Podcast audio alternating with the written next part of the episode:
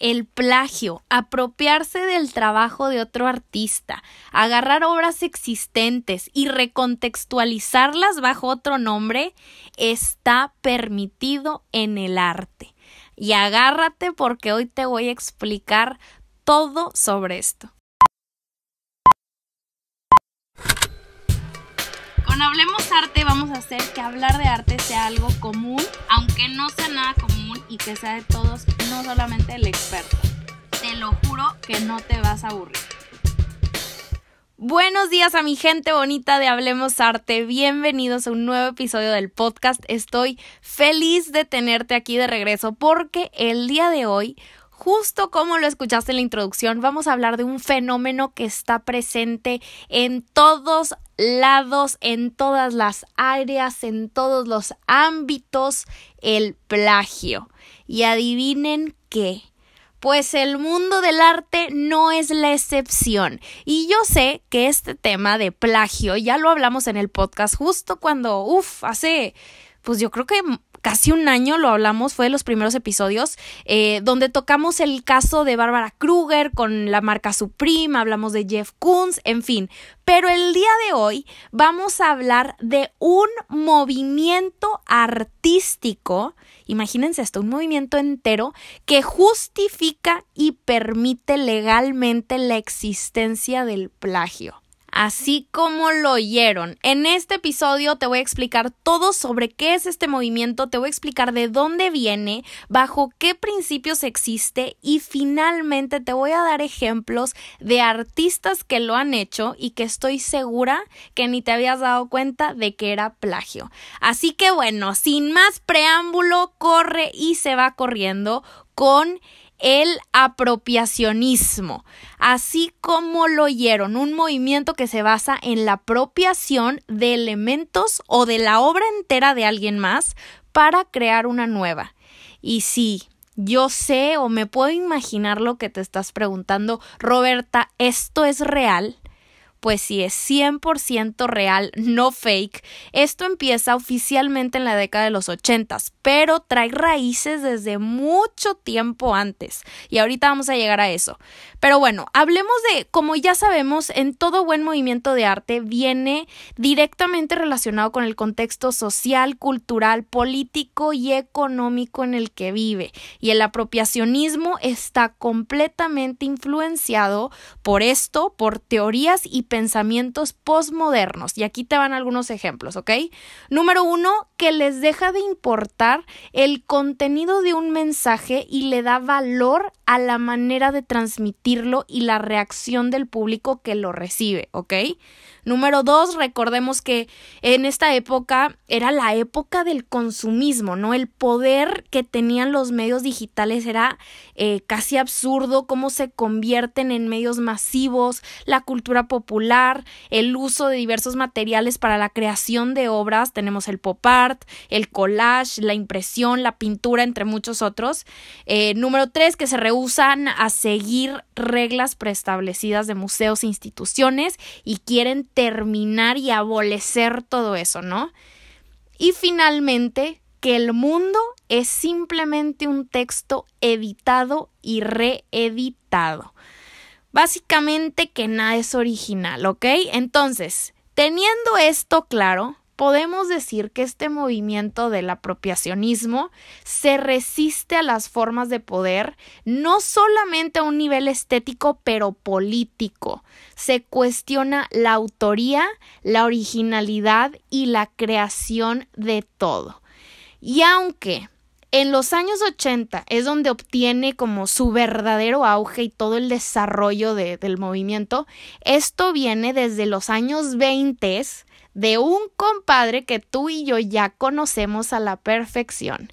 Y es el que dice que los malos artistas imitan mientras que los genios roban.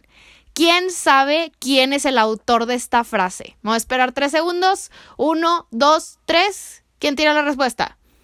Pablo Picasso, señoras y señores. A principios del siglo XX ya empezábamos a ver artistas creando obras a partir de textos, imágenes y objetos ya hechos. ¿Y qué no es esto precisamente el cubismo sintético? No voy a hacer, o sea, quiero hacer una pausa aquí porque no me refiero a que el cubismo es plagio para nada. Sin embargo, desde aquí ya podemos ver ciertos elementos que abren puerta al apropiacionismo. Bragg, Picasso, Ledger agarraban textos e imágenes ya existentes para agregar a sus famosos collages cubistas. Bueno, y adivinen a quién inspiró esto tremendamente. Pues a Marcel Duchamp, claro que sí. ¿Quién se acuerda de su migitorio? El ready-made más conocido y controversial de la historia. Y este, este objeto se basa en nuestro movimiento estrella. Agarrar un objeto, recontextualizarlo por el simple hecho de que estos pasan por un proceso de selección y presentación y ya, ¿no? Agarrar un migitorio hecho por alguien más para un baño y lo pone en otro contexto. En este caso, en un museo con otro mensaje totalmente diferente y tará. El urinario se convierte en la fuente, obra maestra y precursora del arte conceptual. Ojo, Tampoco estamos diciendo que todo el arte conceptual es plagio, sino aquí vamos con los tecnicismos. Recordemos que en el siglo XX fueron tiempos muy difíciles para el mundo, especialmente para Estados Unidos, que es la cuna del movimiento del que estamos hablando. La guerra, las depresiones, inconformidad social, enojo, rabia ante un sistema sociopolítico indiferente, consumismo, auge de medios digitales, en fin estamos hablando de que los artistas posmodernos empiezan a desviar el pensamiento antiguo y con base en su contexto y necesidades lo transforman a otra cosa totalmente diferente que cumple con lo que están buscando, ¿no? Esto lo mencionó porque no quiero que al final del episodio alguien vaya a comparar esta época con el arte clásico, el arte renacentista, romanticista, yo no sé, ¿ok? Acuérdense que el arte responde a su contexto, entonces no hay comparación. Una vez dicho esto, ahora sí, el apropiacionismo nace oficialmente gracias a un crítico de arte llamado Douglas Crimp cuando hace una exposición llamada Pictures en 1977, donde se exhibieron fotografías de artistas como Troy Brantruch, Jack Goldstein, Sherry Levine, Robert Longo, Philip Smith. Más adelante, en otras ediciones, incluyeron el trabajo de Cindy Sherman y Richard Prince, que son nombres un poco más conocidos. Pero bueno, el crítico describió la exhibición como un grupo de artistas jóvenes que ve la representación como una parte ineludible de nuestra capacidad para comprender el mundo que nos rodea. Pero, en términos coloquiales, la exhibición era básicamente un conjunto de artistas que exhibieron fotografías de alguien más, reinterpretándolas con un nuevo punto de vista. O sea, que le tomaron foto a la foto de alguien más con otro mensaje bajo su propio nombre y esto era completamente válido y legal. Ok, ahora, Empecemos nuestra conversación porque este movimiento artístico ha sido y sigue siendo y probablemente seguirá siendo una de las cosas más controversiales dentro del mundo del arte desde sus inicios. Y la cosa es que siempre ha existido mucho tiempo antes de que se le pusiera un nombre oficialmente eh, pero nunca bajo el cinismo o llamémosle honestidad del artista aceptar que robó, entre comillas, el trabajo de alguien más. Y hay que tener algo bien claro que ahorita estamos hablando de los tecnicismos, si así le podemos llamar, estamos hablando de la legalidad del tema, no estamos hablando de la moral, de si está bien o si está mal. Esto lo vamos a debatir en un momento, eh, pero bueno, dicho esto, tenemos que saber ¿Qué significa apropiar? Porque hay tantos eh, términos de o es apropiación o es copiarse o es robo o es yo no sé. En fin, apropiar es hacer o usar algo de alguien más sin la autorización del dueño. Y es un término confuso porque nos habla de originalidad y pertenencia, pero que siempre está condicionado por el contexto en el que se describe porque Pongamos de ejemplo la música, ¿ok? El sampling, los remixes, el uso de canciones antiguas y ponerlas en las nuevas. A veces es permitido en ciertas ocasiones, depende del caso, pero veamos a los artistas del apropiacionismo como lo que son. No están robando la obra de alguien más, haciéndose pasar como si fueron ellos los que crearon la obra en cuestión, sino están diciendo sí, ok, esta fotografía es originalmente de Panchito y yo le tomé foto a la foto de Panchito y le exhibí bajo mi nombre porque le busqué eh, otro significado y quiero que te cuestiones sobre tal tema que es crear una combinación entre lo viejo y lo nuevo con una reinterpretación distinta. Ahora, ¿Es esto un poco original? O sea, ¿es poco original? ¿Sigue siendo robo? Quiero que tú respondas a esto. Yo no estoy diciendo en lo absoluto que está bien. Nada más estoy explicando cómo funciona aquí como la lógica de este movimiento. Encontré una página llamada Kicking Off Your Art Collective que dicen los artistas que practican el apropiacionismo no lo hacen por falta de inspiración o de creatividad sino porque tienen un propósito ideológico y es una manera de denunciar o cuestionar el status quo. Llegados a este punto, es importante que recordemos que uno de los propósitos del arte es retar y encontrar nuevas respuestas y soluciones. Así que, desde este punto de vista, el apropiacionismo cobra sentido. Y me encanta esto porque acuérdense, otra vez, recordatorio, que seguimos en el razonamiento objetivo, no en el moral. ¿Ok? Tengo que repetir esto varias veces en el episodio porque, ah, como hay gente, ¿ok? Bueno, a mí me encanta esto último que dicen porque hacen que el público le encuentre tantos peros a esta clase de obra. O sea, estos artistas hacen que le encontremos tantos peros, pero genera conversaciones de horas. La reacción del espectador va más allá de decir nada más, ay, mira qué bonito, mira qué feo, sino el impacto es tan choqueante que el punto que estos artistas están tratando de probar lo logran hacer, ¿no? Hacen que volteemos a ver una obra al menos dos veces y por más de dos segundos.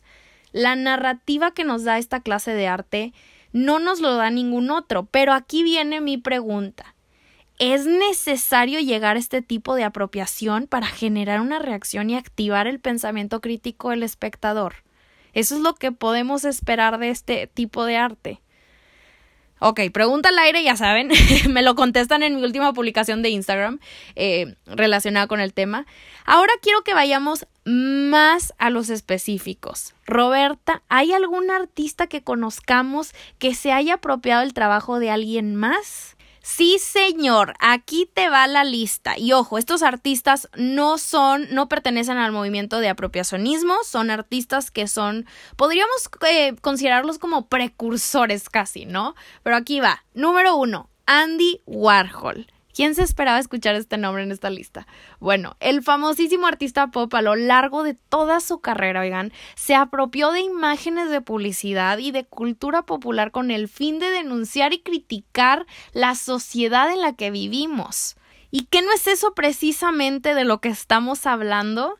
Warhol agarró la imagen de la sopa Campbell's y la hizo suya. El artista recontextualizó una sopa, le dio otro significado, otra narrativa y la vendió.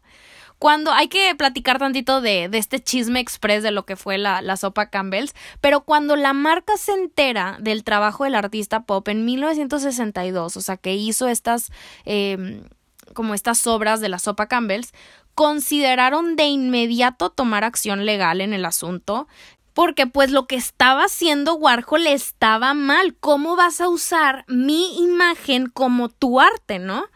Pero la historia cambió cuando la obra empieza a dar tanto de qué hablar que decidieron esperarse a ver qué era lo que pasaba y dos años después se terminan aliando con el artista. Número 2, Bárbara Kruger. De esta mujer ya hemos hablado aquí en el podcast también. Yo la amo y la quiero muchísimo, de verdad.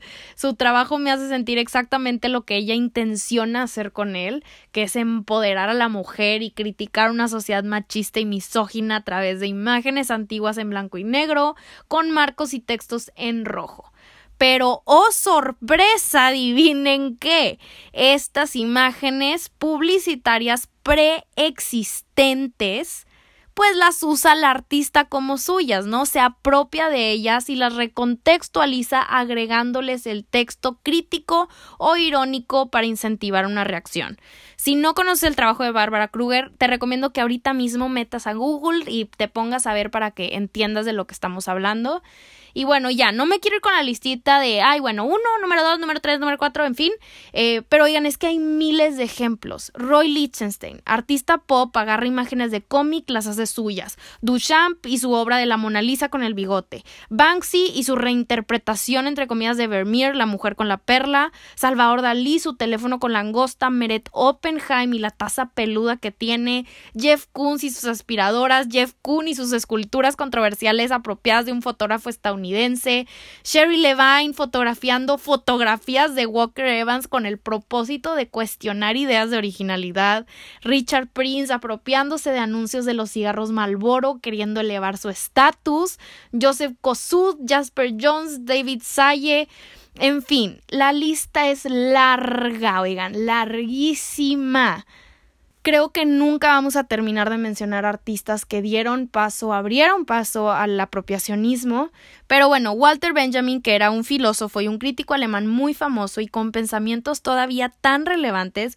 dijo alguna vez que la reproducción se convierte en la auténtica experiencia y se destruye lo sacralizado de un objeto, haciéndolo útil para aquellos que no pueden poseer esos mismos objetos. También dice que las obras tienen un aura y que esta aura no radica en la presencia física del autor que la produce. Escuchen bien esto, ¿ok? Que el aura no radica en la presencia física del autor que la produce, sino que está en sí misma y la relación que existe entre ella y el espectador, que es esa interacción que lleva a la necesidad de un nuevo público. Básicamente como permitir que esta reinterpretación suceda porque eh, la obra como que necesita innovarse por sí sola, ¿no? Mi pregunta es, ¿serán estas imágenes recicladas ya como un grito de desesperación de ayuda de, oye, no hay nada más en el arte que yo encuentre, entonces vamos a buscar una narrativa agarrando una obra existente, diciéndonos que al final de cuentas nada es original, que todo es una reinterpretación de todo. No sé, pero bueno, hay un documental que pueden encontrar en YouTube, se llama Everything is a Remix donde toca precisamente estos temas que estamos hablando, todo, todo lo que les estoy platicando el día de hoy, pero no habla del apropiacionismo tal cual del arte, sino habla de la música, ¿no? Eh, que nada es original y que todo lo que vemos, escuchamos, usamos y consumimos es una idea robada y transformada en algo nuevo. La verdad a mí ese documental me lo recomendaron hace como no sé, unos seis meses salí eh, una de mis alumnas de mi curso y me dijo, lo tienes que ver, creo que habla más allá de la música y me voló la cabeza. Dura creo que como 45 minutos, entonces de verdad véanlo. Pónganle atención, hagan notas, vale muchísimo la pena. Otra vez se los digo, everything is a remix, o sea, todo es un remix. Em, yo creo que es una manera increíble de que puedan complementar el podcast de hoy con eso. Y ahora, ya que escuchaste lo del movimiento, ¿no? El término. Me oíste hablar del contexto, su razón de existir, sus objetivos, los ejemplos de artistas que lo han hecho. Ahora quiero que sigas investigando, que sigas buscando en lo que más te haya hecho ruido, porque este podcast no es suficiente. Si dije algo con lo que tú no estás de acuerdo, googlealo, ve un documental, Busca un libro que hable de esto para que así te puedas hacer más preguntas y que puedas generar una opinión justificada y fundamentada. Porque el tema del apropiacionismo no es una pregunta legal, sino una moral. Y para hablar de la moral, no puede ser de los dientes para afuera, se requiere más quiero terminar con la pregunta de que empezamos, la de Picasso, que habrá tenido razón, ¿no? Los buenos artistas copian y los grandes roban. ¿Qué opinamos? Mi team secreto que tanto quiero y adoro que siempre se quedan hasta el final del episodio, quiero que vayan ustedes a decirme en mi última publicación lo que piensan de este tema. Me respondan igual y esta pregunta de Picasso porque ni yo sé qué contestar. Quiero escuchar todo lo que tienen que decir porque son ustedes los que tienen todas las herramientas para hacerlo después de escuchar esto. Em, muchísimas gracias por llegar hasta esta parte del episodio. Fue un, no sé, como un episodio, un tema complicado hay una línea muy delgada entre lo que es plagio, inspiración, apropiación, pero, pero creo que vale la pena que, que lo toquemos. Temas difíciles pero necesarios para hablar porque el arte y el mundo está lleno de esto. Así que bueno, otra vez muchísimas gracias por llegar a esta parte del episodio. Les mando un abrazo muy muy fuerte hasta donde quiera que estén y ya saben que como siempre, hablemos arte la próxima semana.